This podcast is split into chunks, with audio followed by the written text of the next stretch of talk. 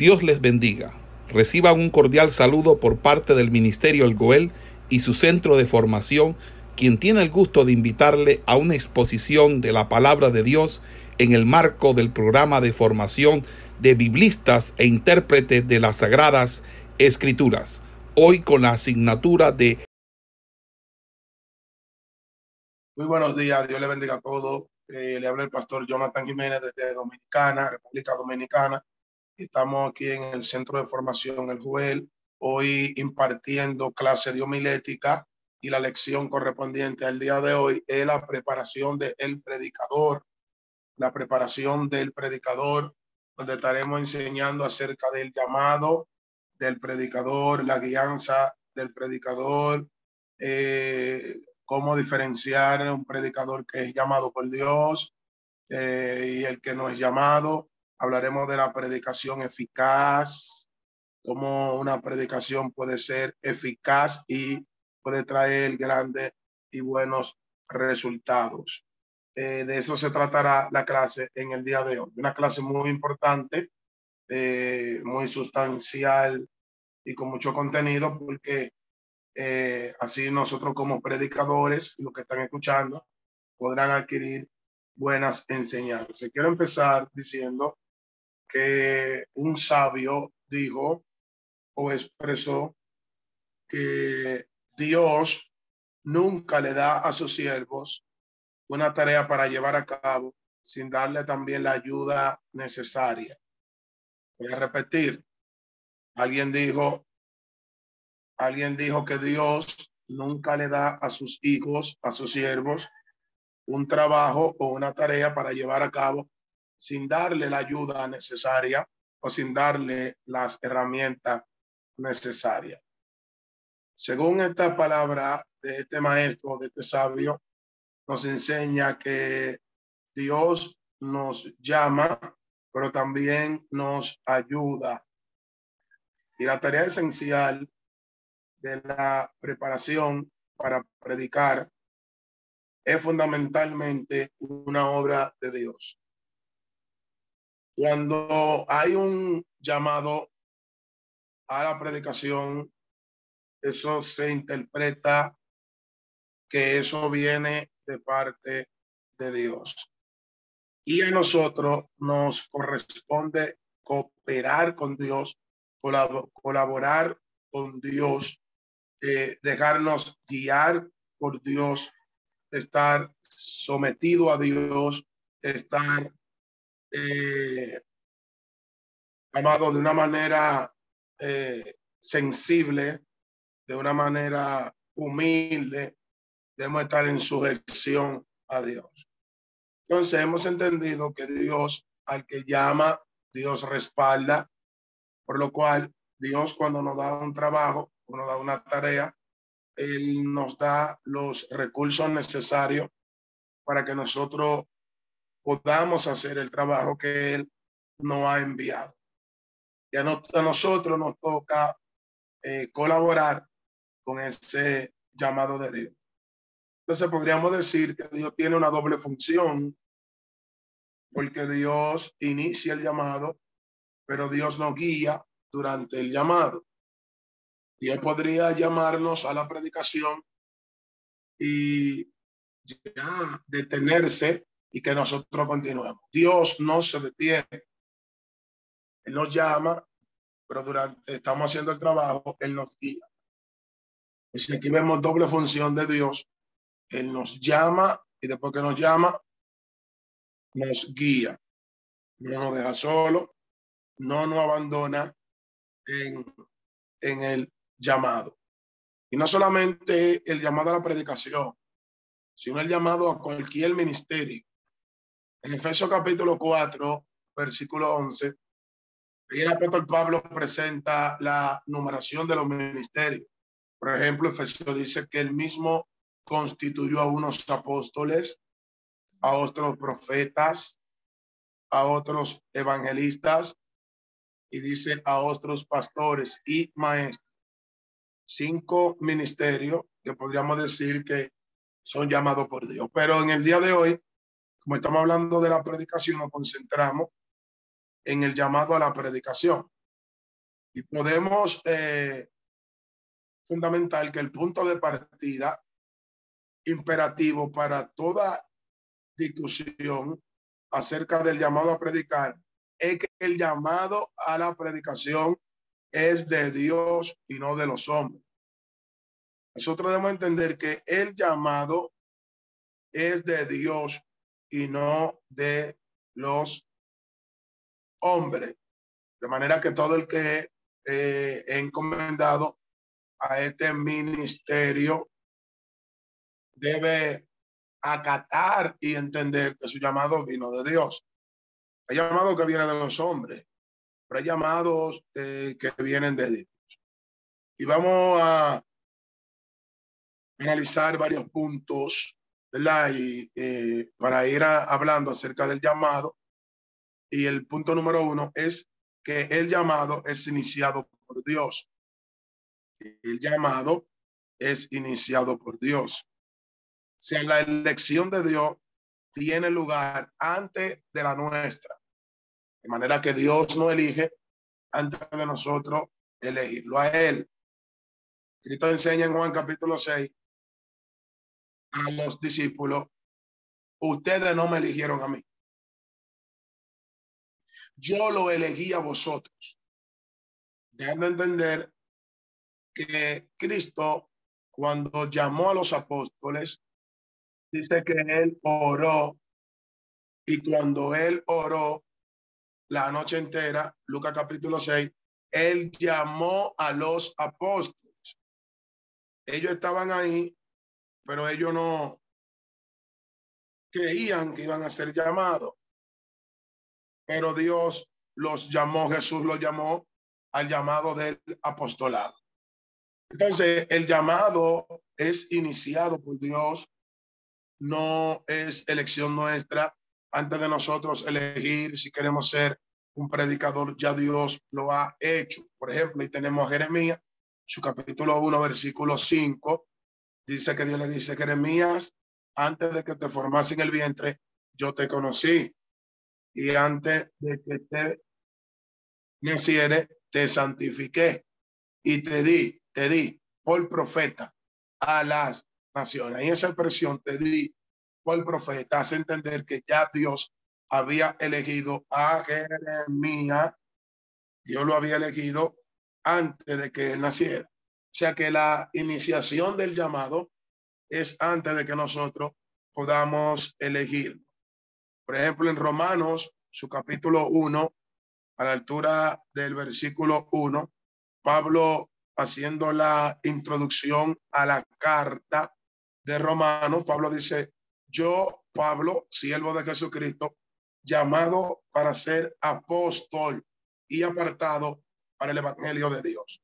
Note que Pablo, iniciando su, su carta, según el orden bíblico, el orden bíblico, la primera carta paulina o la primera carta que vemos en la de Romanos, Pablo empieza esta carta anunciando y explicando su llamado. Él dice que él es siervo de Jesucristo y que él se llama Pablo y que él ha sido llamado para ser apóstol y que no solamente fue llamado, sino que después de ser llamado fue apartado para el evangelio de Dios.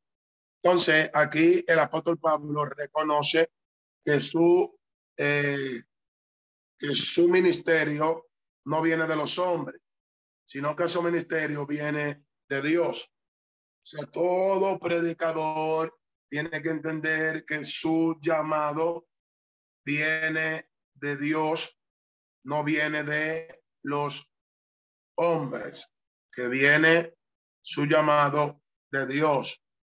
Entonces, amado, dice ahí que Dios lo apartó para el evangelio. Según el libro de Gálatas, su capítulo 1, verso 14, el apóstol Pablo y el versículo, bueno, el 15, el apóstol Pablo nos da un detalle de en qué momento Dios lo apartó para el evangelio. Dice, pero cuando agradó a Dios que me apartó desde el vientre de mi madre y me llamó por su gracia. O sea que Pablo fue apartado para Dios y para el evangelio de Dios desde el vientre de su madre. O sea que Pablo no eligió a Dios, Dios lo eligió a él. Entonces, cuando Dios inicia el llamado, se produce un sentido de urgencia dentro de nosotros. No existe otro llamado que resuene con tanta fuerza dentro de nosotros que el llamado de Dios. Incluso hay personas que ya desde antes de que los hombres lo anuncien o lo unjan, o los hombres lo aparten, o los hombres lo guíen, o los hombres lo envíen, ya el llamado de Dios está ahí.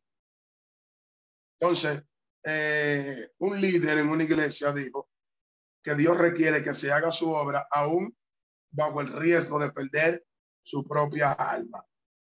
Muy profundo. O sea, que nosotros debemos hacer la obra de Dios aún si perdemos nuestra propia vida, por así decirlo.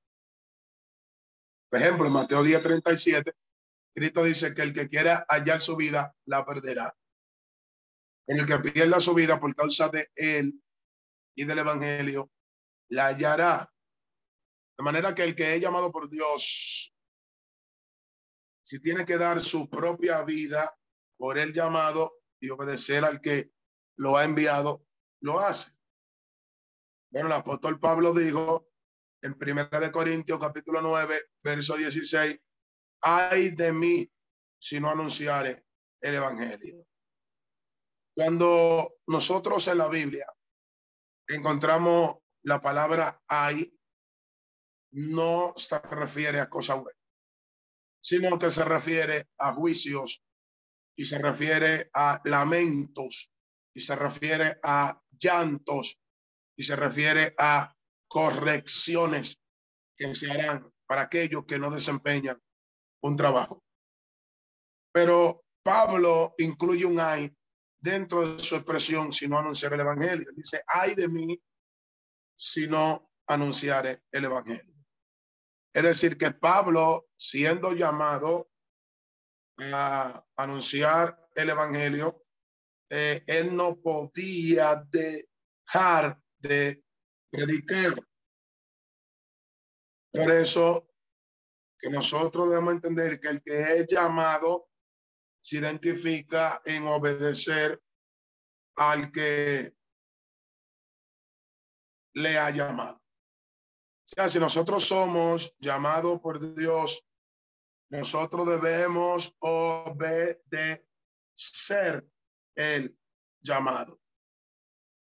Bueno, Pablo eh, exhortó a Timoteo en varias ocasiones y él le dijo que él fue constituido predicador, que no fue él que se llamó a ser predicador, sino que fue que lo constituyeron. Y la palabra constituir significa que se le ha delegado una función o se le ha entregado un llamado. En primera de Timoteo, capítulo 2, verso 7, dice Pablo, por, para esto yo fui constituido predicador y apóstol. Dice él, digo verdad en Cristo, no miento. Y maestro de los gentiles en fe y en verdad. Segunda del Timoteo, capítulo 1, versículo 11, él vuelve y repite la misma expresión y dice, del cual yo fui constituido predicador, apóstol y maestro de los gentiles. Según estos textos bíblicos, aquí nosotros podemos identificar textualmente lo que es el llamado del apóstol Pablo o los llamados del apóstol Pablo, o por así decirle, los ministerios que el apóstol Pablo tiene en función. Y lo primero que él menciona antes del apostolado y antes del maestro es que él es predicador. Entonces Pablo fue llamado a la predicación. Eso Pablo dice que hay de mí si no anuncio el evangelio, si no predico el evangelio, porque Dios fue quien lo inició y Dios fue que lo llamó a esa parte de la predicación. Entonces, esta es la naturaleza del que es llamado a la predicación, que predica por encima de todas las circunstancias. Y algo también importante que nosotros debemos eh, entender y también nosotros debemos reconocer es que cuando eh, alguien no ha sido llamado por Dios, no tiene esta insistencia, no tiene estos compromisos tan fuertes con, con el Señor, con el llamado de Dios, sino que se rezara y no obedece al llamado que Dios le, le va encomendando y le va hablando. O sea, por eso nosotros hemos observado y hemos visto personas que han sido negligentes en el llamado de Dios y no han cumplido con lo que Dios se le ha ordenado. Es fácil identificar a alguien que no ha sido llamado. Es fácil hacerlo. Es fácil identificar a alguien que, que no ha sido llamado. Porque el que no es iniciado por Dios eh, no tiene esta, esta insistencia, ¿verdad? De, de, serle fiel a Dios, aunque pierda su, su propia vida. Así es que nosotros podemos notar que el que es iniciado por Dios es amado alguien que data su propia vida por predicar el evangelio. Bien, punto número dos, cuando el llamado no ha sido iniciado por Dios. Vamos a ver qué sucede cuando el llamado no es iniciado por Dios. Eh, un misionero le dijo a sus cinco hijos que él predicaba y había instruido a sus hijos allá en Corea, le dijo a sus hijos que no entren al ministerio, que no entren al ministerio si pueden evitarlo, porque él sabía eh, la responsabilidad que era eh, llevar un ministerio. Ahora cualquiera, hermano, tiene un ministerio. Ahora cualquiera puede presentar un ministerio. Ahora cualquiera es predicador. Ahora cualquiera es pastor. Ahora cualquiera eh, puede reflejar que tiene un llamado de Dios, pero no entiende el compromiso que es llevar un llamado. Entonces, él le dijo a sus hijos que si ellos pueden evitarlo, que no entren al ministerio, o sea, que no entren por su propia cuenta al ministerio, sino que esperaran el llamado de Dios, que esperaran que Dios lo guiara y que esperaran el llamado. Según la historia, los cinco todos llegaron a ser predicadores. El Señor lo llamó. El Señor lo guió y esperaron su tiempo. Entonces, cuando alguien no es iniciado por Dios al ministerio, lo arropa lo que es el espectro o el síndrome del doble ánimo. Cuando alguien no es llamado por Dios, lo arropa el síndrome del doble ánimo. El doble ánimo lo acompaña y el doble ánimo eh, lo arropa. Quiero dejar en claro que cuando alguien es llamado por Dios, no tiene doble ánimo. El que es llamado por Dios no refleja doble ánimo. Eso es imposible. Si hay un doble ánimo que se refleja sobre alguien, es porque no es llamado por Dios. Se lanzó al ministerio, como nosotros decimos, o inició un ministerio sin que Dios lo enviara y sin que Dios lo llamara. Entonces, amado, nosotros debemos entender eh, que el que ha sido llamado por Dios tiene la certeza y la identificación de que hay que obedecer al que lo ha llamado por encima de todo. De manera inequívoca, me atrevo a decir que el que no ha sido llamado no está rendido a Dios en plenitud. Pero los que han sido llamados al ministerio se rinden a la voluntad de Dios. Se rinden a la voluntad del Señor para obedecer. Se rinden a la voluntad del Señor, se rinden a la voluntad de Dios para obedecerla. Entonces, amado, eh, la prueba eh, que tiene que venir sobre alguien que es llamado, nosotros debemos eh, soportarla. Es imposible mantenerse firme, eh, por así decirlo, ante situaciones que, que se presentan si no somos llamados. Para poder mantenernos firmes, debemos ser llamados por Dios. Personas que abandonan los ministerios, abandonan las iglesias, se descarrean, apostastan. ¿No han sido llamados por Dios? El que es llamado por Dios aguanta, Dios le da la fuerza, Dios le da la fortaleza, la firmeza para poder resistir. Porque el que es llamado por Dios entiende que se le delegó un trabajo que él no puede dejar de hacer. Entonces, hay muchas tentaciones que los que son llamados enfrentan. Cuando nosotros nos rendimos al Evangelio, al llamado, a la constitución eh, de parte de Dios, eh, recibimos tentación. Y vamos a hablar de cuatro tentaciones muy reales que las personas que están ejerciendo un ministerio están enfrentando. ¿Y qué pasaría a los que no tienen el llamado de Dios, ¿qué le pasaría a ellos? Pero los que no tienen el llamado de Dios van a sucumbir ante esta tentación.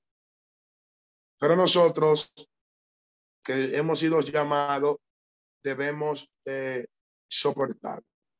Número uno, el deseo de privacidad. Eso es una tentación que ataca a alguien que es llamado por Dios. El deseo de privacidad. Mientras que algunos desean paz y quietud, el llamado sostiene la motivación y aún en las circunstancias más difíciles, abre una puerta a nuestro corazón y nos enseña que no fuimos nosotros que lo elegimos a Él, sino Él nos eligió a nosotros. Entonces, esta palabra nos ayudarán a mantenernos firmes, firmes. Cuando viene una tormenta a nuestra vida. A veces el que he llamado desea un momento de privacidad y no lo tiene. Desea estar a solas, desea estar con su familia, desea descanso. Y el hecho de estar obedeciendo el llamado puede convertirse en una tentación este deseo. Aclaro, no es que no podemos compartir con nuestra familia, se debe sacar el tiempo para compartir con la familia, se debe sacar el tiempo para compartir con la esposa, debe sacar el tiempo para compartir con los hijos, se debe sacar el tiempo para un descanso, pero llegan esos deseos de privacidad y se pueden convertir en una tentación. Número dos, la tentación de ganar dinero. Es una tentación. Eh, cualquier persona, amado, que tenga buena destreza para la administración, eh, puede encontrar posiciones para ganar buenos dinero. Y esto de enriquecerse desvía a la persona que he llamado del ministerio. Bueno, el apóstol Pablo, hablando de esto, a Timoteo, dijo que los que quieren enriquecerse eh, caen en lazo. Vamos a leer lo primero de Timoteo, capítulo 6, verso 9. Dice, porque los que quieren enriquecerse caen en tentación y en lazo y en mucha codicia necia y dañosas que hunden a los hombres en destrucción y perdición. Y dice el 10, porque la raíz de todos los males es el amor al dinero, la cual codiciando algunos se extraviaron de la fe y fueron traspasados a muchos dolores. Entonces la tentación del ganar dinero está atacando mucho lo que son llamados hemos visto personas que han hecho mercadería de lo que es el pueblo. Han hecho mercadería y no, no predican de buena voluntad. Sino que han hecho una mercadería y predican por ganancia, predican por dinero y han caído en tentación. Una tercera tentación es la preocupación por lo que sucederá en nuestra familia.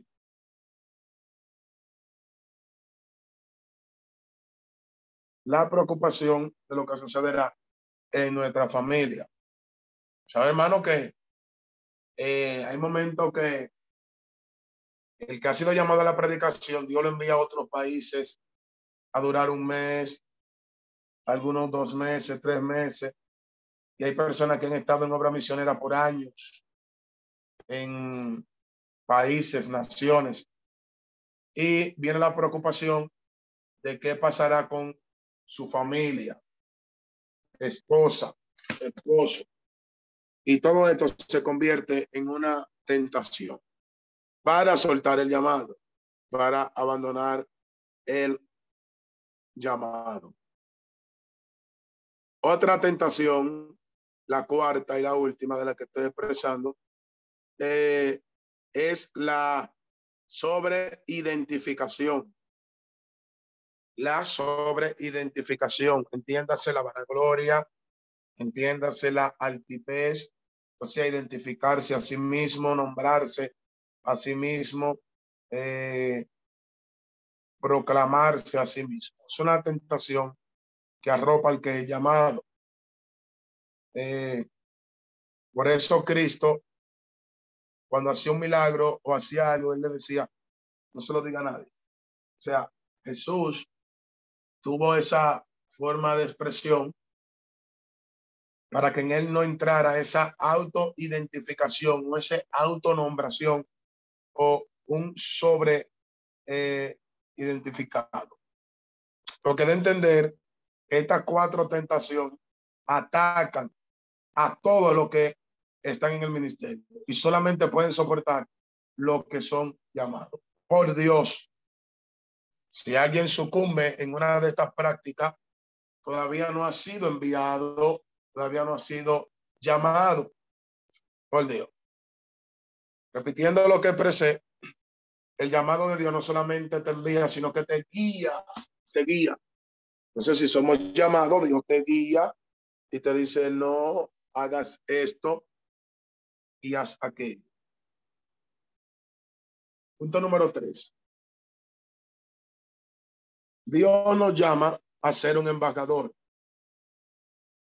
Un embajador, un embajador en el buen sentido de la palabra, es un ministro que representa al rey de rey.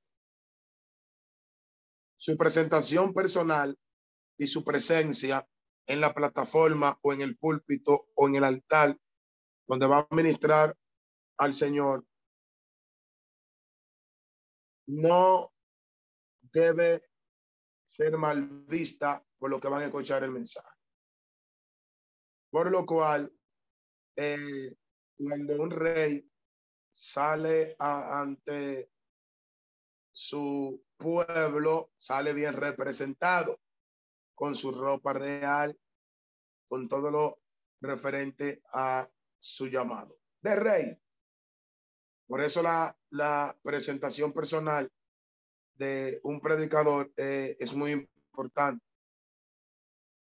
Eh, y debe saber cómo va a, anunciar o a expresarse delante de la audiencia y cómo maneja. Eh, por ejemplo, un predicador debe cuidarse de las expresiones, quizás, yo pienso, tal vez, durante está ministrando, porque eso puede traer una visión de que no está seguro de lo que está hablando y de que no tiene dominio de lo que está predicando. Y por eso se debe eh, expresar una fuente de autoridad a la hora de enseñar algo. Entonces, amado, el hombre dedicado a Dios y comprometido con Dios, cumple lo que Dios le manda con valentía. Entonces, el llamado del rey y su firme convicción en el respaldo del rey le da seguridad al ministro o al embajador. De manera que si nosotros somos embajadores, si somos ministros de Dios, eso debe darnos seguridad. Un embajador es un servidor, un ministro que trabaja con un rey. Que el rey lo llama, que el rey lo encomienda, que el rey lo establece. Y cuando el rey establece al embajador, eso le da seguridad. Eso le da al embajador valentía. De manera que si somos llamados por Dios a la predicación, nosotros debemos mantener lo que es la obediencia. Ahora, hablando de otro punto, otro tema referente al mismo, un subtema, eh, hablar, vamos a hablar de cómo Dios unge al predicador. Vamos a hablar del ungimiento al predicador. Y empezamos diciendo que así como Saúl fue ungido como rey, así también Dios unge a sus predicadores. ¿Cuál es el significado de la unción? O de, o de esta unción. Y vamos a ir hablando eh, varios puntos acerca de esto. En primer lugar, la clave hacia la unción es Jesús. Jesús es la clave hacia la unción. Entonces, no puede haber ministerio y mucho menos un predicador exitoso sin la preparación que provee el Espíritu de Dios. Bueno, la unción en el Antiguo Testamento era manifestada, ¿verdad? Por, por el derramamiento de aceite. Ya en el Nuevo Testamento la unción era representada o simbolizada por la imposición de manos. En el acto de ordenación, sin embargo, la unción divina no se da en el momento de la ceremonia pública de ordenación a un predicador, sino que la unción proviene de la mano de Dios. Cuando se va a enviar o a ungir un predicador, se hace una ceremonia de ordenación, pero la unción en sí misma no viene en el momento de la ceremonia, sino que viene directamente por la mano de Dios. Entonces, ¿cuál es la clave aquí? Es la rendición o la sujeción al llamado de Dios. Porque durante la tentación de Jesús, el diablo puso su dedo en las áreas que, por así decirlo, eran vulnerables para Jesús. Número uno, la autoridad. Jesús podía dirigir naciones. Le dijo, todo estos reinos te daré si postrado me adorare. Quiso darle autoridad. Número dos, poder. Le dijo, si tú eres hijo de Dios, convierte esta piedra en pan. Número tres, popularidad. ¿Mm? Podía lanzarse de una gran altura y no le iba a pasar nada. Entonces la autoridad, el poder y la popularidad tenían que someterse a la cruz. Tenían que venir con obediencia a la cruz, a la muerte. Y estos tres puntos eh, atacan a un predicador, porque los predicadores eh, son arropados de autoridad, poder y popularidad. Y estos ámbitos lo pueden llevar a un desliz si no lo someten a sujeción en la cruz.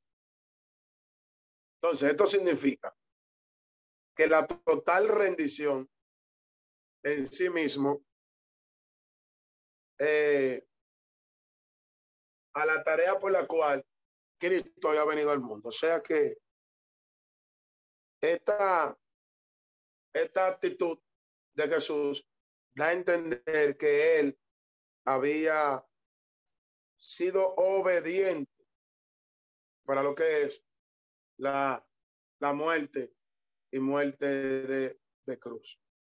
Entonces, el secreto del poder en la predicación es la unción de Dios y la humillación o la rendición a la voluntad de Dios. Con la unción de Dios, la palabra del predicador se convierte en la palabra de Dios. Ya no es el que habla, sino Dios que habla a través de él. Entonces, eh, la palabra se vuelve viva y eficaz y más cortante que una espada de dos filos y penetra hasta partir el alma y el espíritu y la coyuntura y los tuétanos y discierne los pensamientos y las intenciones del corazón, según enseña Hebreo capítulo 4, verso 2. O sea que cuando alguien es impactado por la unción, cuando alguien es impactado por la unción, ya no son palabras de él, sino palabras de Dios.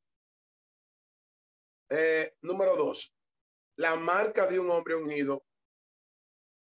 Vamos a hablar de la marca de un hombre ungido. Bueno, un hombre es marcado por la autoridad. Cuando alguien es ungido, debe tener autoridad. Siempre recordando que esa autoridad debe ser eh, llevada a la cruz, sumergida en la cruz.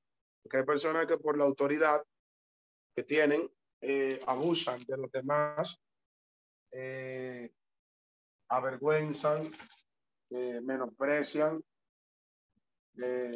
hacen un abuso del poder, un abuso de autoridad sobre los demás. Y nosotros no podemos hacer eso. Entonces, hablando de Cristo, vemos que Cristo en su primer mensaje en la sinagoga de Nazaret, nuestro Señor manifestó claramente cuál era su misión y cuál era su propósito, su autoridad y su unción la manifestó.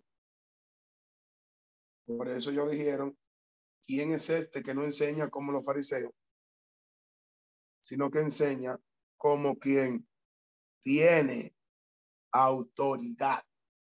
Cristo enseñó como quien tiene autoridad. Y él le demostró a ellos cuál era el propósito por el cual había venido. Bueno, número uno, él vino para predicar buena nueva a los pobres. Vino a predicar buenas nuevas a los pobres. Predicar significa anunciar. Y es contrario a la noticia que nosotros vemos hoy, porque la noticia eh, que nosotros vemos hoy por los medios eh, no son predicar. Las noticias son malas eh, en su gran mayoría, pero las prédicas son buenas. Son mensajes de alegría, mensajes de solución. Esas son las noticias que Jesús vino a traer al mundo. Un mundo eh, que necesita Jesús. Ahora, la predicación de estas buenas nuevas a los pobres era la tarea de Jesús mientras estaba en la tierra. Y después que Cristo se fue, ahora es la gran responsabilidad de nosotros. O sea que nosotros ahora somos los que tenemos que anunciar lo que es estas buenas nuevas. Número dos, el segundo propósito era pregonar libertad a los cautivos. nuestro Señor vino a predicar buena nueva a los pobres y a proclamar libertad a los cautivos. Lucas 4:18. La libertad es el resultado esperado de la predicación del Evangelio. Si tú predicas y no trae liberación a los que te están oyendo, no tiene tu predicación una función objetiva. Abro un paréntesis. Se ha mal canalizado lo que es el objetivo de la predicación. El objetivo de la predicación no es que los hermanos dancen, aunque estoy de acuerdo que dancen en medio de una predicación. El objetivo de una predicación no es que caigan en el piso, aunque estoy de acuerdo que si el Espíritu de Dios eh, los llena y caen en medio de una predicación, hagan.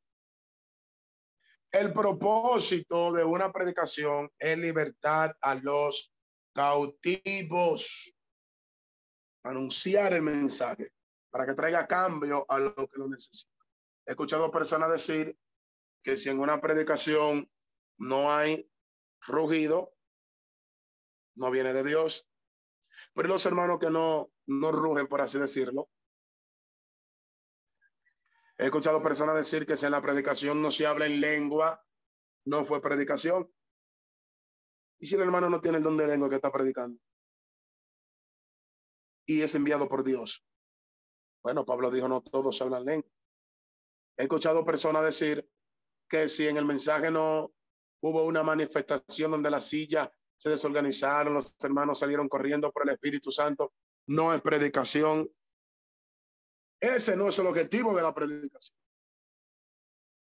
El objetivo principal de la predicación es libertar a los cautivos, que el mensaje cambie a las personas que están ahí y sean mejores cristianos y que sean impactados por una palabra. Entonces los seres humanos son, por naturaleza, eh, prisioneros del pecado y otro de sus consecuencias y algunos viven atrapados por sí mismos, por una imagen distorsionada de Dios, eh, por lo que los, los amigos piensan de ellos, los vecinos piensan de ellos. Y solamente el Evangelio tiene poder suficiente para derribar todas esas artimañas, todos esos muros de prisión y darle libertad a la humanidad y añado aún a cristianos. Porque hay cristianos que no están atados por demonios, pero si están atados por ataduras, pensamientos, pecados. Entonces la autoridad divina, por medio del predicador que es ungido, hace que la, la, la, la multitud sea libre, sea libre de su atadura por su cautiverio. Entonces, cuando las personas se rinden a Cristo a través de la predicación, pueden traer un, un refrigerio, por así decir, una libertad sobre él. Entonces, Jesús vino a hacer dos cosas en su predicación. Número uno, predicar buena nueva a los pobres. Y número dos, pregonar libertad a los cautivos. Es la marca de un hombre unido. Número tres, él vino a dar pista a los ciegos vista a los ciegos. Eh, vino a traer luz. Luz. Pero no una vista física, aunque él sanó los ojos de ciegos, me refiero a una vista espiritual. Aparentemente la intención de Jesús era que esto se entendiera tanto en el sentido espiritual como físico, pero en sí, amado, era una vista espiritual. Bueno, Pablo dice que el Dios de este siglo ha cegado, subrayé la palabra y cegar, ha cegado el entendimiento para que no le resplandezca la, la, la luz del Evangelio de Cristo y la gloria de Dios. O sea, según Pablo, enseña que el entendimiento es como dos ojos. El entendimiento es como dos ojos que pueden ser cegados. Se puede perder la visión del, del entendimiento. Dice que cuando Adán y Eva comieron, en ese capítulo 3, verso 6, dice que sus ojos fueron abiertos. Pero ya ellos tenían sus ojos físicos abiertos. Aquí el texto se refiere a el entendimiento. Al entendimiento los ojos del alma, los ojos de, la conciencia, los ojos del, del entendimiento. Cristo vino a dar vista a los ciegos. Número cuatro, ¿qué más Cristo vino a hacer? A poner libertad a los oprimidos. La traducción aquí, eh, poner libertad a los oprimidos más antigua, hace referencia a las víctimas quebrantadas siendo puestas en libertad. Bueno, aquí Jesús se refiere a los quebrantados de espíritu, a los que están abatidos, a los que están afligidos, a los que están bajo tristeza, a los que están bajo llanto, bajo lloro. Entonces es interesante notar que en el ministerio de nuestro Señor, el quebrantamiento de un hombre era lo que llamaba su atención. Cuando alguien era quebrantado, eso era lo que llamaba su atención. Número cinco, Cristo vino a predicar el año agradable del Señor. Entonces Jesús vino a la tierra en el momento preciso, es decir, en el tiempo de Dios. Jesús llega a tiempo siempre. Y él mismo introdujo la era del Evangelio. Ahora que él ha venido, cualquier tiempo es el tiempo apropiado para comunicar el Evangelio a la persona. El día señalado, hoy es el día agradable al Señor. Entonces, amado, eh, nosotros debemos entender que Jesús usó su autoridad para, número uno, predicar buena nueva a los pobres. Número dos, pregonar libertad a los cautivos. Número tres, dar vista a los ciegos. Número cuatro, poner en libertad a los oprimidos. Y número cinco, predicar el año agradable al Señor. De esa manera, Cristo usó su autoridad. Él no usó su autoridad para dañar él no usó su autoridad para avergonzar a nadie. Él no usó su autoridad para hacer daño. Él usó su autoridad para hacer lo bueno, para hacer lo correcto, para hacer lo que Dios quiso. Entonces Jesús transmitió su autoridad a Pedro y a su iglesia. Cuando el predicador ungido declara la obra poderosa de Dios a los pobres, a los cautivos, a los ciegos y a los oprimidos. El Espíritu de Dios abre su corazón a el Evangelio. Abre sus corazones a la libertad. Abre sus corazones a la vista. Abre sus corazones a la liberación. Entonces, el perdón y la sanidad llegan a través de los labios del ministro mientras predica la palabra eterna. hay personas que dicen, bueno, pero cuando ese hombre, cuando esa mujer habla, yo siento una paz, yo siento que el Señor me, me, me ayuda, el Señor me, me ministra, el Señor hace algo en mí. O sea, cuando ellos hablan, porque el que es llamado usa la autoridad para libertar, ayudar, dar vista. Siga los pasos de Jesús. Entonces debemos entender que la, tarea del predicador comprende dos aspectos. Número uno, ganar personas para Cristo. Y número dos, ganar o nutrir a los creyentes que ya están en Cristo. Ganar personas y nutrir a los que ya han sido ganados. Bueno, para ganar almas, el predicador está obligado a proclamar las verdades de la palabra de Dios lo cual involucra la denuncia del pecado y la advertencia del juicio en la presencia de Dios. Entonces, cuando nosotros anunciamos la salvación de Dios por medio de Cristo y por medio de su cruz, eh, y hacemos el llamado a la persona a tomar la decisión de salvación o de acercarse a Jesús y de vivir conforme a su palabra, ahí nosotros ganamos algo. Ya en el caso de nutrir a los creyentes, se debe predicar la esencia de la fe cristiana, es decir, las doctrinas, como los cristianos deben vivir en el mundo y enseñarle cómo tener una relación con Dios y enseñarle cómo tener una relación consigo mismo y enseñarle cómo tener una relación con los semejantes. Esas son las prédicas que nutren a los creyentes, a los creyentes. Entonces, con la unción, el predicador debe tener esos dos objetivos. Ganar las almas y nutrir a los creyentes que ya están en la iglesia. Entrando a otro subtítulo o subtema, el número tres, Vamos a hablar un poco de la predicación eficaz. La predicación eficaz. O sea, la predicación que trae resultado. La predicación eficaz. Bueno, tenemos dos pasajes en la Sagrada Escritura donde el apóstol Pablo habla acerca de esto y consideramos que Pablo defiende o define, por así decirlo, bastante bien el propósito de la predicación.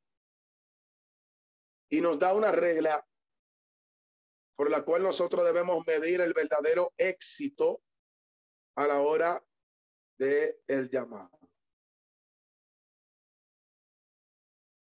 El primero está en Romanos, su capítulo 10, versículo 12 al 15. Vamos a leerlo.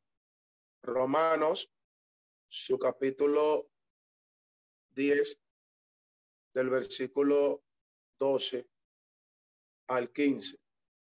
Dice el 12, porque no hay diferencia entre judío y griego, pues el mismo que es Señor de todo es rico para todo lo que le invoca porque todo aquel que invocare el nombre del Señor será salvo. ¿Cómo pues invocarán a aquel en el cual no han creído? ¿Y cómo creerán en aquel de quien no han oído?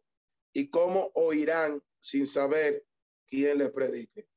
¿Y cómo predicarán si no fueren enviados? Como está escrito, cuán hermosos son los pies de los que anuncian la paz de los que anuncian buenas nuevas. Aquí tenemos el primer pasaje bíblico que define eh, lo que es el propósito de la predicación. Bueno, el segundo lo tenemos en Efesios, su capítulo 4, versículo 8 al 16. Efesios, su capítulo 4, versículo 8 al 16. Y antes de leer Efesios, aquí vemos que Pablo deja en claro que el que invoca el nombre del Señor es salvo. Bien, es salvo. Y si cómo se le predicarán, cómo ellos creerán si no se le predica. Y cómo ellos oirán si no hay quien les anuncie. Y cómo predicarán si no son enviados. Si aquí hay un propósito tremendo de lo que es la predicación. El siguiente está en Efesios capítulo 4, del 8 al 16, dice el verso 8, por lo cual dice, subiendo a lo alto, llevó cautiva la cautividad y dio dones a los hombres, verso 9. Y eso de que subió, ¿qué es? Sino que también había descendido primero a la parte más baja de la tierra, verso 10. El que descendió es el mismo que también subió por encima de todos los cielos para llenarlo todo, verso 11. Y él mismo constituyó a unos apóstoles, a otros profetas, a otros evangelistas, a otros pastores y maestros. Verso 12. Aquí entramos en el propósito. A fin de perfeccionar a los santos para la obra del ministerio, para la edificación del cuerpo de Cristo. Verso 13. Hasta que todos lleguemos a la unidad de la fe y del conocimiento del Hijo de Dios, a un varón perfecto, a la medida de la estatura de la plenitud de Cristo. Verso 14 para que ya no seamos niños fluctuantes, llevados por donde quiera de todo viento de doctrina, por estratagema o estrategia de hombres que para engañar emplean con astucia las artimañas o el arte del error. Y verso 15, siendo que siguiendo, sino que siguiendo la verdad en amor, crezcamos en todo en aquel que es la cabeza, esto escrito, Cristo. Y verso 16, y de quien todo el cuerpo, bien concertado y unido entre sí por todas las coyunturas que se ayudan mutuamente, según la actividad propia de cada miembro, recibe su crecimiento para ir edificándose en amor. Entonces, Romano 10, del 12 al 15 nos habla de ganar almas de los que no son cristianos y Efesios 4, del 8 al 16, nos habla de nutrir a los creyentes. Bueno, la predicación eficaz involucra varios puntos. Número uno, ganar personas para Cristo. La predicación que no trae a la persona a Cristo, no es una predicación eficaz. Aunque eh, la palabra no retorna vacía. Personas que predican y la palabra se queda sembrada, la palabra se queda fundamentada. Bueno, el predicador debe predicar para llevar a las personas a una decisión, a una oración, al arrepentimiento, para llevarlo a la fe de Cristo, para llevarlo a la salvación. Es el principal propósito. No se trata de usar métodos, eh, métodos manipulativos o de manipulación. Entonces hay algunos ministros que planifican para tener conversiones en los servicios regulares y especiales de la iglesia. Se planifican, se organizan para que hayan conversiones y salvación. Para cualquiera que sea la metodología, debemos insistir en que nosotros debemos planificarnos para que se conviertan las almas. Esta es una de las pruebas de la predicación eficaz. O sea, que la predicación eficaz debe ganar almas. Por ejemplo, hay lugares en, en lo que se necesita más tiempo para tener resultado que en otro. Pero el predicador debe emplear sabiduría y no debe ser eh, forzado a hacer algo que contrario a la palabra, ni contrario al juicio, con tal de salvar la sal. Por ejemplo, ahí tenemos las corrientes apóstatas y liberales y mundanas. Hay pastores que emplean metodología para salvar almas, pero están fuera de la palabra. Como le permiten cantar reggaetón a los jóvenes para atraer a los jóvenes.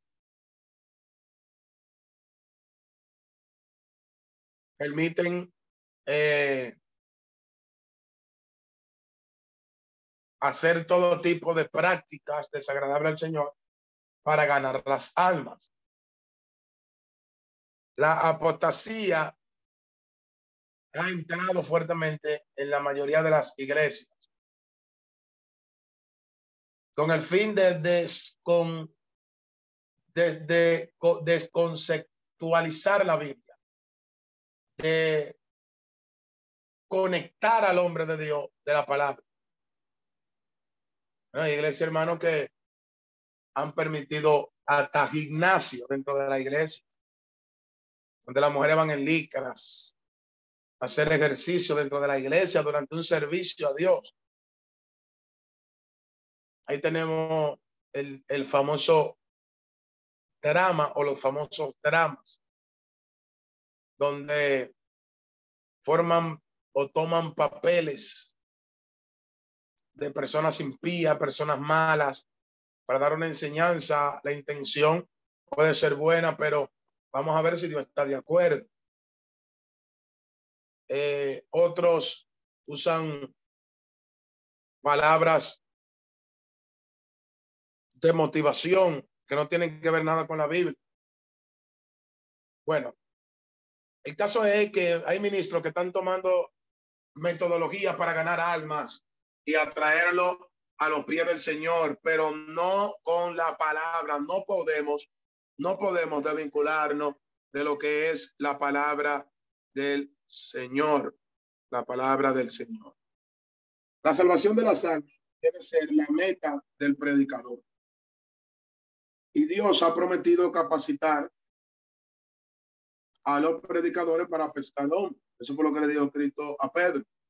Yo te haré pescadores de hombres, te haré. Ahí la expresión te haré hace referencia a que Dios lo iba a capacitar, que solo iba a capacitar. Y después de la capacitación de Dios, cuando tiró la red, se ganó tres mil, después cinco mil.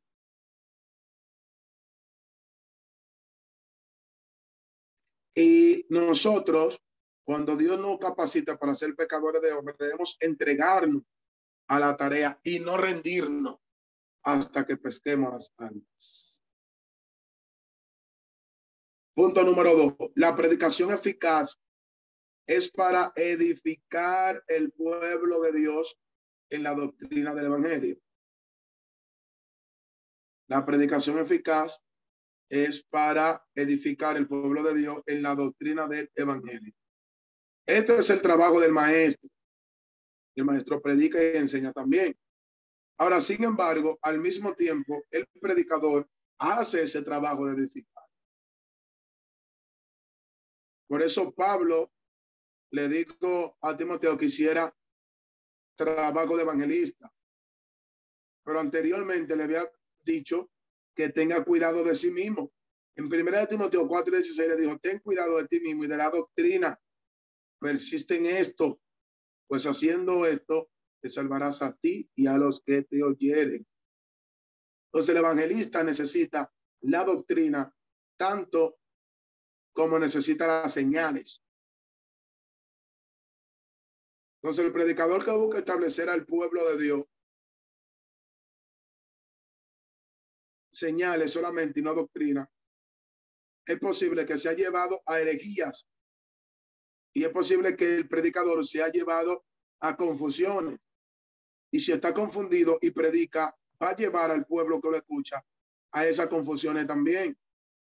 Por eso un predicador debe ser doctrinado correctamente antes de salir a predicar. Entonces, el cristianismo eh, apostólico ha sido dogmático y siempre debe serlo así. Porque la respuesta del predicador apostólico ante la persona que contienden con él eh, para que se calle o para que no predique lo que Dios quiere, eh, debe ser amado drástico, dogmático, debe ser radical en lo que dice la Biblia el predicador. Por ejemplo, en el libro de los Hechos, capítulo 4, versículo 20, le dijeron a ellos que no predicaran en ese nombre. Y ellos le dijeron, no podemos dejar de decir lo que hemos visto y no podemos dejar de anunciar lo que hemos oído. Ellos no dejaron de predicar a Jesús. Entonces, la enseñanza de la doctrina es más que un proceso de, intelecto o intelectual. La persona necesita que se le repitan una y otra vez lo que ellos ya saben. Bueno, Pedro dice en su segunda carta, capítulo 1, verso 12 de Pedro. Pedro dice, no me cansaré de predicarle y de anunciarle las mismas cosas aunque ustedes la sepáis. No me cansaré de hacerlo. Pues hay doctrina que aunque ellos la sepan, la conozcan, hay que anunciarla, hay que hablarla. Hay personas que han caído en el error de decir, ¿por qué él viene a hablar de ropa aquí si todo el mundo está bien vestido? No, hay que reforzar la doctrina que ya el pueblo conoce y reforzar la doctrina que ya el pueblo sabe.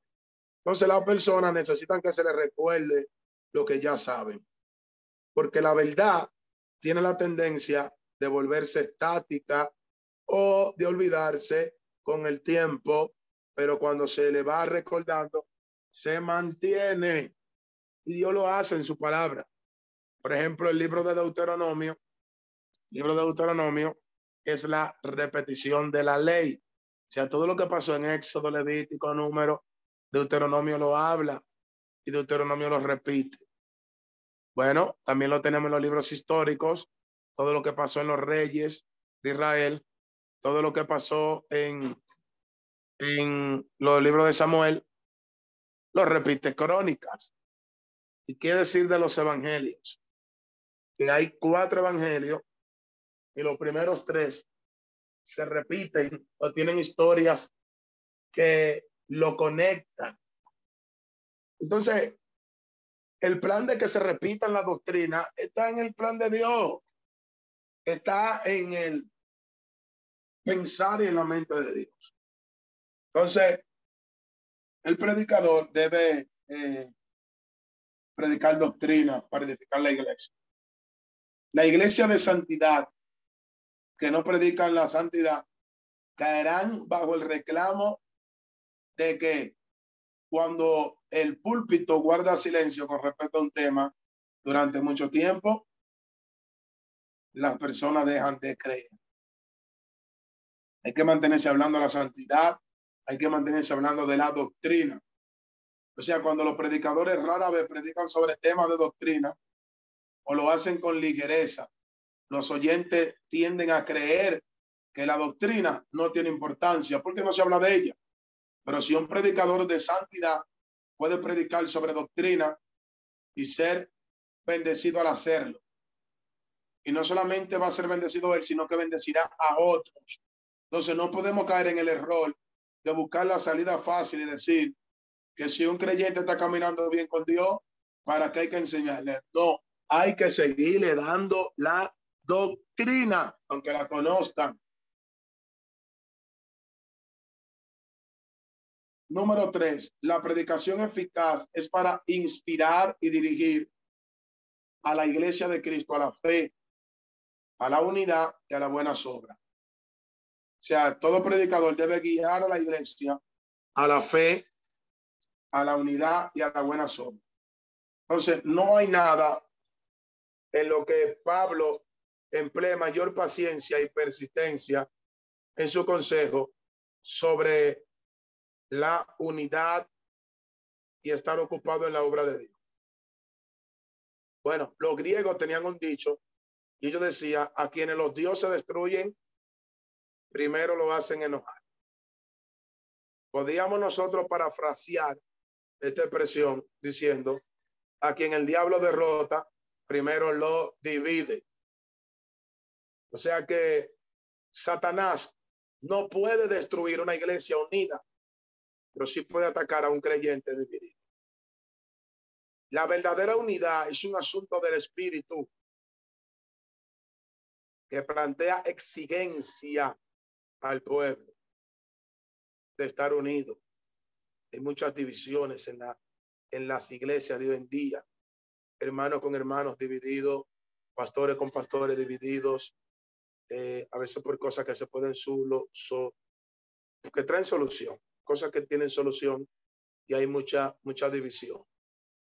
Entonces, cuando un predicador predicando dice, pongámonos de acuerdo en este asunto y vamos a la unidad, está tratando eh, eh, de manera superficial el asunto.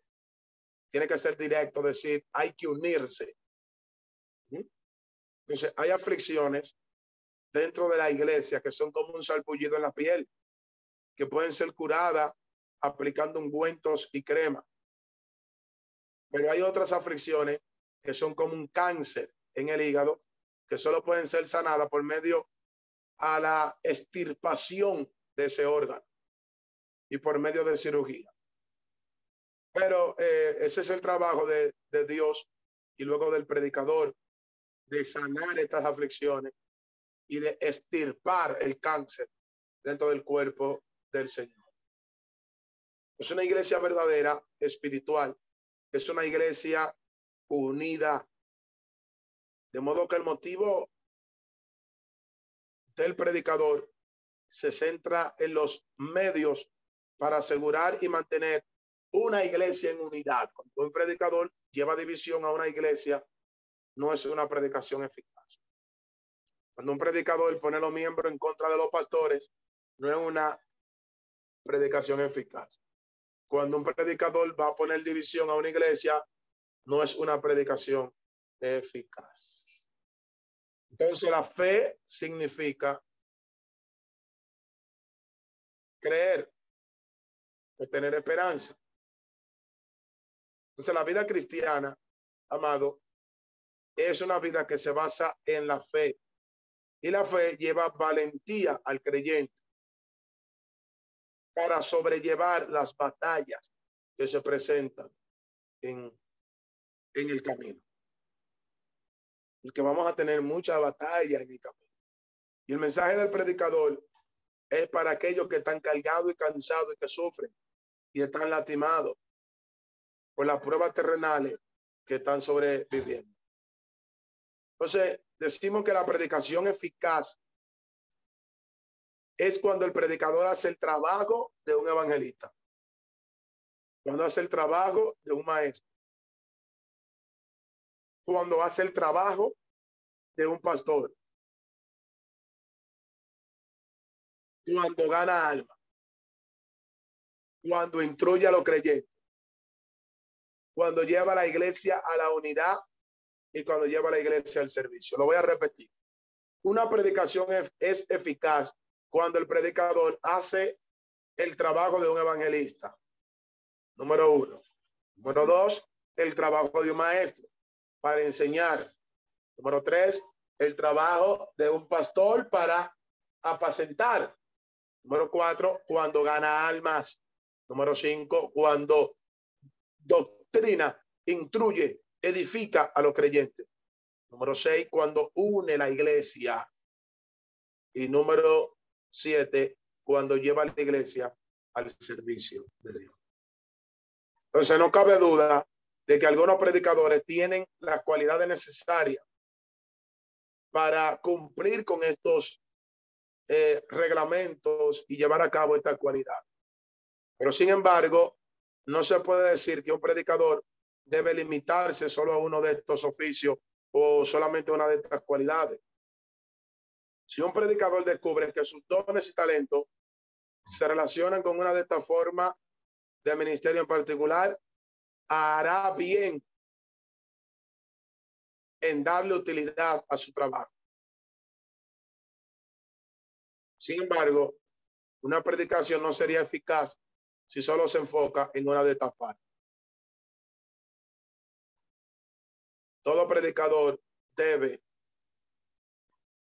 ganar alma, edificar a los creyentes y llevar a la iglesia a la unidad, sin importar cuál sea la circunstancia. Nosotros no podemos pensar que Dios nos llamó para fracasar. No. El hecho de que Dios nos haya llamado, nos ha llamado para que nosotros triunfemos y cumplamos el llamado que Él nos ha delegado. El hecho de que Dios te llamó te da la evidencia de que tú puedes tener éxito en lo que Dios te ha establecido. Pueden ser que hayan tareas en que hasta una persona puede pensar que ha sido derrotado. Pero la tarea del predicador no es pensar esto, sino dar una predicación eficaz. El predicador eficaz debe seguir hacia adelante, venciendo y para vencer, como salió el jinete de Apocalipsis 6, verso 2, hacia adelante, venciendo y para vencer. Por eso nosotros debemos obedecer a el llamado del Señor. Dios le bendiga y Dios le guarde. Pueden parar la grabación. Esperamos que este estudio haya sido de bendición para su vida y ministerio. A Dios sea la gloria. Este es el Ministerio El Goel, vidas transformadas para cumplir el propósito de Dios.